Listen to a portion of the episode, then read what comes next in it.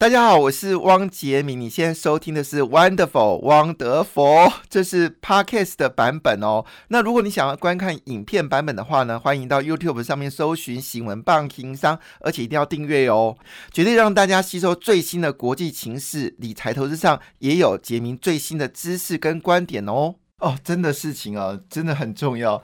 Jingle bell, jingle bell, jingle all the way。哎，对不起，现在已经过了圣诞节，我怎么还在唱 Jingle bell 呢？事实上，还有一个 Jingle bell 后面是 Merry Christmas, Happy New Year。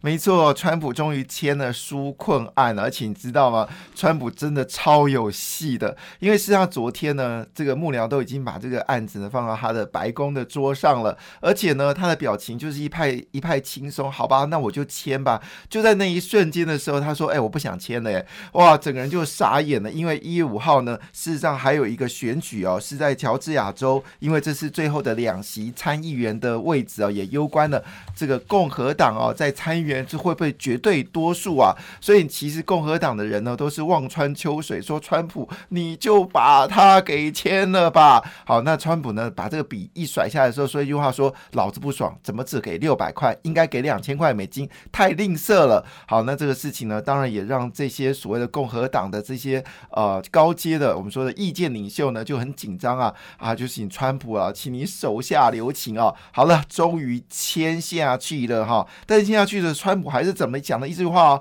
咱们这个签的原因是什么呢？好，他当然一定要说出他的原因啊。他说：“我绝对不能让中国病毒造成美国国民的经济困境啊。”好，原来在签之前呢，还是要讲个中国病毒哦。好，那他也说一句话。他绝对不会放弃为美国人民而战哦。呃，对不起哦，任期剩没几天了。好，不论怎么样，就是终于给他。签哦，就是 Happy New Year 啊！那这个不止如此啊，事实上，在国际最重要的消息是我做梦也没想到晚上会梦醒时分，突然之间很懊恼，手上的美金为什么不是去买比特币，而是去买美国基金呢？好，当然美国基金最高的绩效今年是一点四倍啊，相当的迅猛，但是比特币更凶猛哦。那么市场在昨天价格已经飙到了，哎，对不起，我讲这句话可能对我们大部分听友是。无感哦，因为有很多听友说虾米是比特币哈，好了，我还是讲一下，我打打给皮胖姐哈。昨天比特币呢已经飙到两万六千七百八十九块美金哦，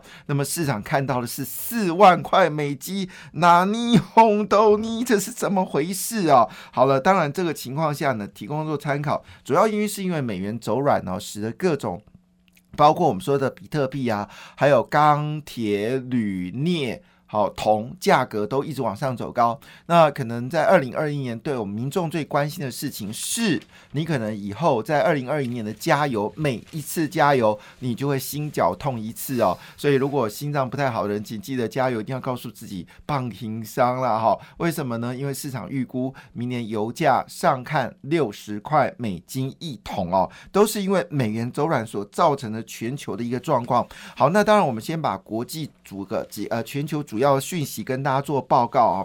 那么第一件事情，我们先来看电影哦。其实最近《鬼灭》呢，已经在东森戏剧台有播出来。那因为东森电视台一直都在播，各个主播都报那个《鬼灭》的那个娃娃出来嘛。那当然，我就很耐心的等待那一瞬间，试试看看我的心是不是跟年轻人一样哈。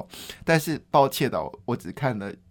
一个广告之间跟一个广告 就看不下去，我说这什么广告？好了，对不起，我年纪呃尾数是那个小朋友的年纪哈。那鬼灭剧场这个呃就是影史版哦，现在已经票房第一，正式打败了神隐少女哦。那么总共看的人呢，已经高达两千四百零四万人哦。要请留意一下，日本现在疫情很严重哦，但是大家还是迫不及待到电影票房去看哦。所以呢，好看完这件事。我们就看一下日本的状况是怎么样子呢？日本单日又增加两千三百九十六人染疫哦。基本日本呢，你可以首先你第一次去日本，除了我们的这个日本的国会议员哦，正是因为这个疫情而阵亡哦，他的发病速度非常快哦，基本上他感冒去看医生哦就阵亡了。好，那因为他是有这个高血糖的病史，那我们知道这次武汉病毒就中国病毒呢，对于高血糖的害的病人来说影响很剧烈哦。那现在在日本，你可以看到这个英国变种病毒，你现在也可以看到南非变种病毒哦。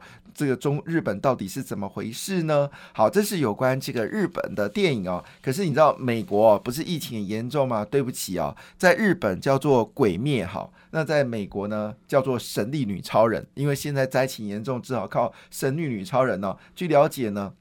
它周末票房呢，直接冲出了一千六百七十万美金哦，这是今年四月以来哦。最大的一次电影，那据了解呢，它现在电影也放哦，那么这个 HBO Max 呢也同步上映哦，所以现在可以看出来，在二零二一年两个产业相当惊人哦，一个就是我们说的网络的，就是我们说的电商，这是一个很迅猛的；另外一个呢，就是我们说的线上语音，这也非常迅猛哦，这是有关这个日本跟美国在电影枪枪棍啊。可是说句话，有人要哭哭了，是谁呢？文在寅哦。那文在寅现在不支持率已经高达将近六成哦，这是二零一七年上任以来最高哦。主要原因是因为他现在跟台湾一样，就是疫苗真的预购的速度有一点慢。不过据了解，台湾已经有一千万支了。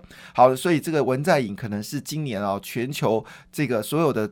总统最不支持的人哦？那谁叫你跟这个中国关系这么好？可是话说回来，文在寅不支持哦，可是南韩股票却是非常迅猛。现在就要问一下梅克尔，梅克尔会不会难过呢？因为我们都知道，以德国的经济的能力来看哦。零下七十度，基本上这种所谓的冷链应该没有问题哦。但很抱歉哦，德国辉瑞疫苗整个整批垮掉了。为什么垮掉呢？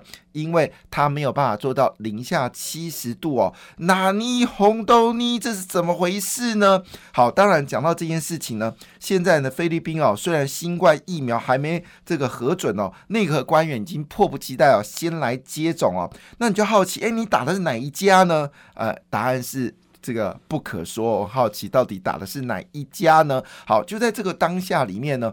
这个我们知道，最近钢铁价格上涨哦，就马来西亚竟然对印尼跟越南苛征了反倾销税啊，而且锁定的是忍渣不锈钢啊，这是逼着钢铁股要持续往上走高吗？好，所以看起来这国际的讯息非常惊人哦。而最大最焦点的是阿里哈，那阿里巴巴呢拿了百亿来救市哦，但股价无力回天哦，这到底是怎么回事呢？好，我们来看一下全球股市哦，昨天台股飙出了一百。五十点的涨幅哦，这是相当的惊人惊人哦。其实股票在开盘的时候是高档震荡，然后一路往上。走高哦，那各种行情呢，基本上都有个股呢是涨停板往上攻击哦。那么似乎对于二零二一年似乎充满了一个信心哦。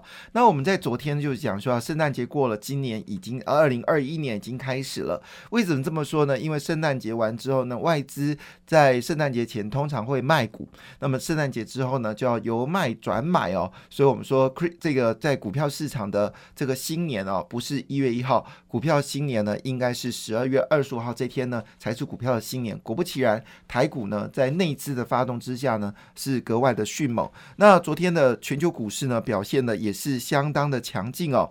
那么美国的四大指数，除了费本指数是下跌零点二二个百分点哦，其他各个指数呢都是持续走阳。当然，交易稍微清淡了一点点。道琼工业指数上涨零点六八个百分点，标准五百指数上涨零点八七个百分点，而纳斯达克呢，在所谓的呃这个外资喊进，是美国的分析师喊进。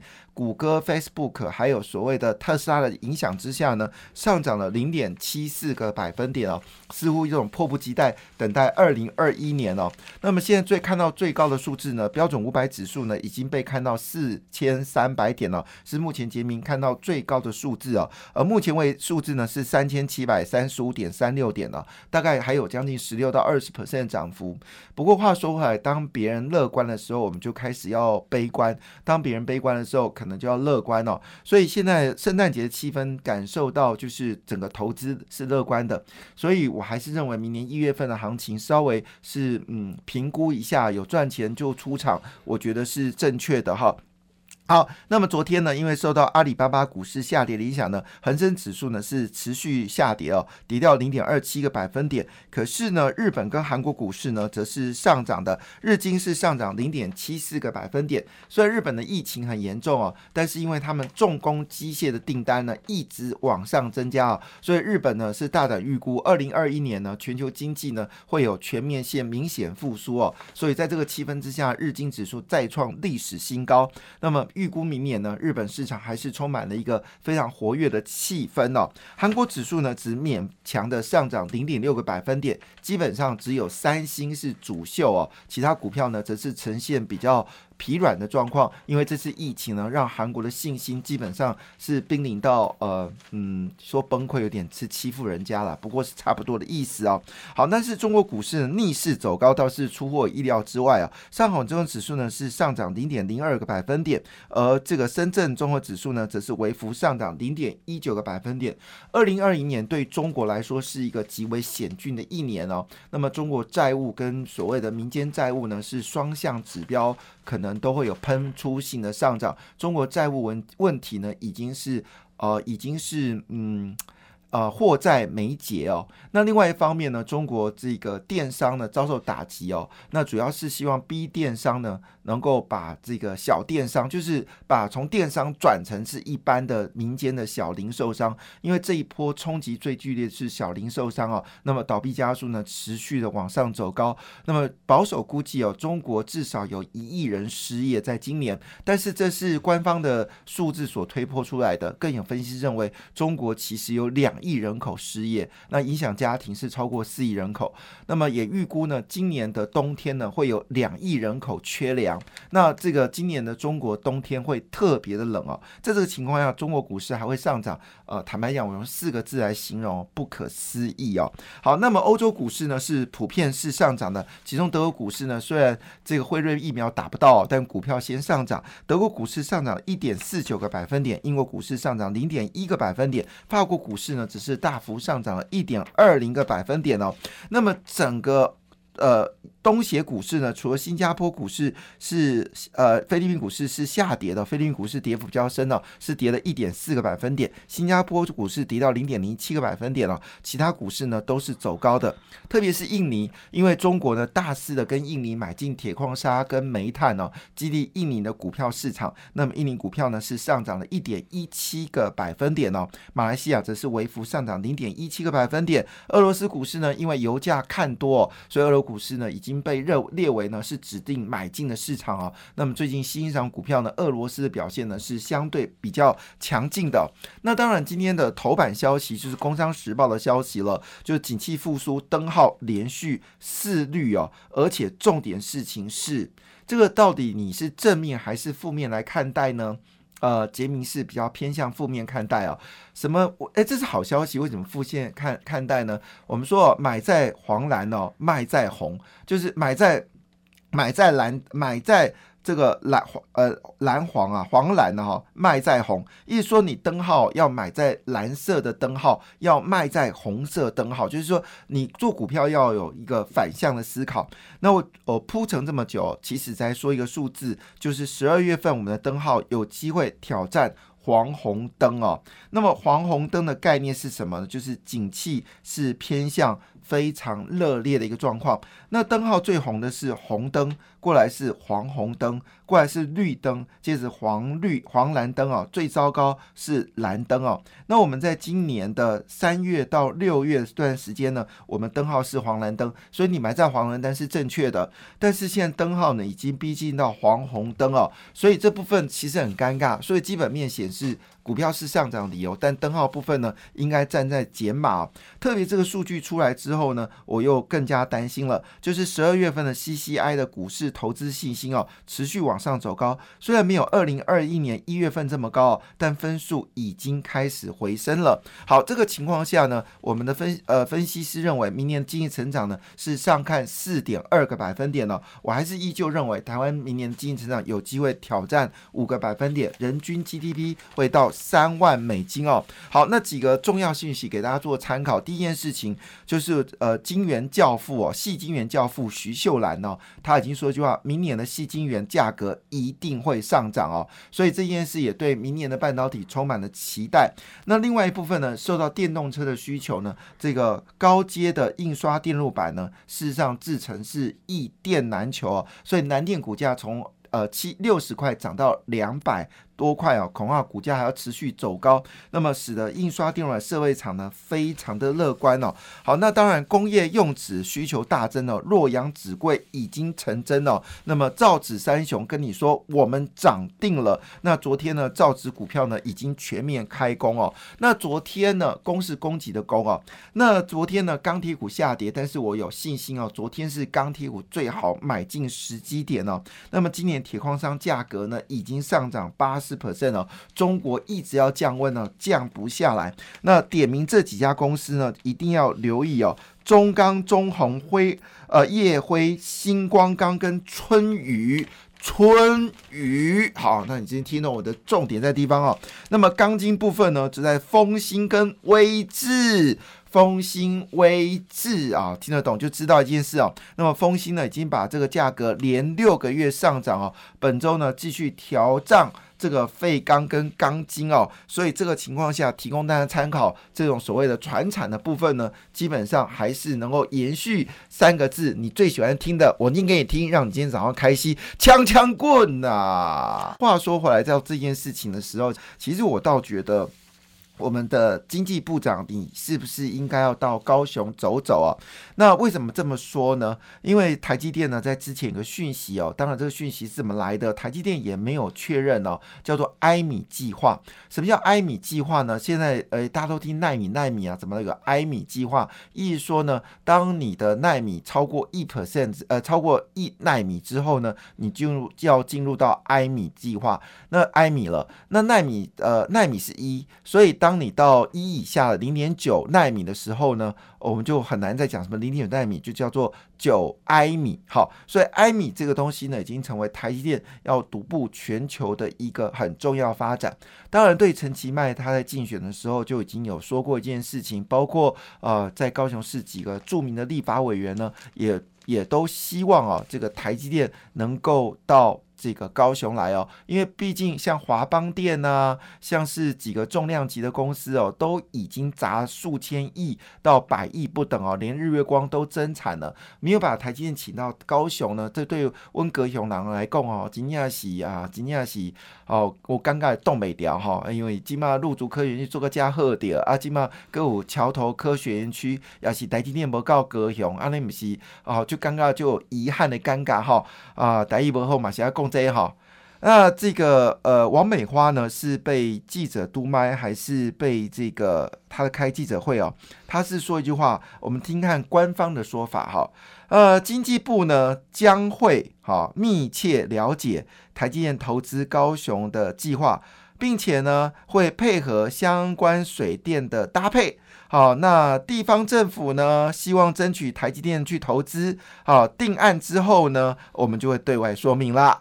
好，那这个台湾半导体跟电子产业呢，呃，都有持续增加。好，政府呢，当然先要把环境做好，电力预估呢，要搭配产业发展趋势。啊，并且把未来五年的未来五年电力呢，都要盘点好。啊，这听完之后。我们在你是咧讲虾米挖割舌呢？哈，那王美花又说了哦，哎，地方政府呢，每个地方政府都很积极哦，都要争取台积电投资。一说呢，也不是只有你高雄啦，各个地方都很积极啦，哈。那我们呢，会跟台积电密切接洽呢，配合水电需求哦，紧密配合台积电的投资。我们在你是咧讲虾米挖割蛇。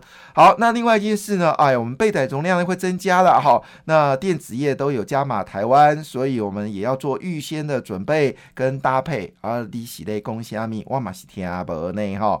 好，简单一句话，台高雄是缺电，但高雄有相当丰裕的地下水的资源。那事实上呢，在几这个几个节水点部分都有机会呢扩大这个水的一个发展。那水利的整个所谓的再循环，在城举市长里面其实有做了多家的这个再循环的设备，当然还有很多的空间，这个空间是非常有机会的。所以这些呢，都其实需要地方政府用 BOT 的方式，当然也需要这个经济部长就会往这个台这个台高雄发展。如果今天还是前任行政院副院长的话，我跟你保证，他绝对不是用官方说法。前任的经济部长，也就是现任的行政院副院长，他一定会到到高雄，而且去盘点所有水跟电的发展，然后发表一个所谓高雄水电的白皮书。这是前任行政院呃经济部的部长他会做的事情。但是到了王美花来看的话呢，我基本上认知呢就是打嘴好。我原谅我用这么说，因为身为一个高雄子弟，我对于高雄的发展已经到一个迫不及待的状势。陈吉曼也很想努力。好，那特别事情是在前任行政院经济部长的领导之下，那么也促成了所谓的。桥头科学园区的发展，那目前为止呢，桥头科学园区呢已经有多家公司愿意去发展，所以它盘点的不是只有台积电需求，而是全面需求。感谢你的收听，祝福你投资顺利，荷包满满。也请订阅杰明的 Podcast 的节目《汪德佛》，以及 YouTube 新闻棒情商的节目频道哦。感谢，谢谢。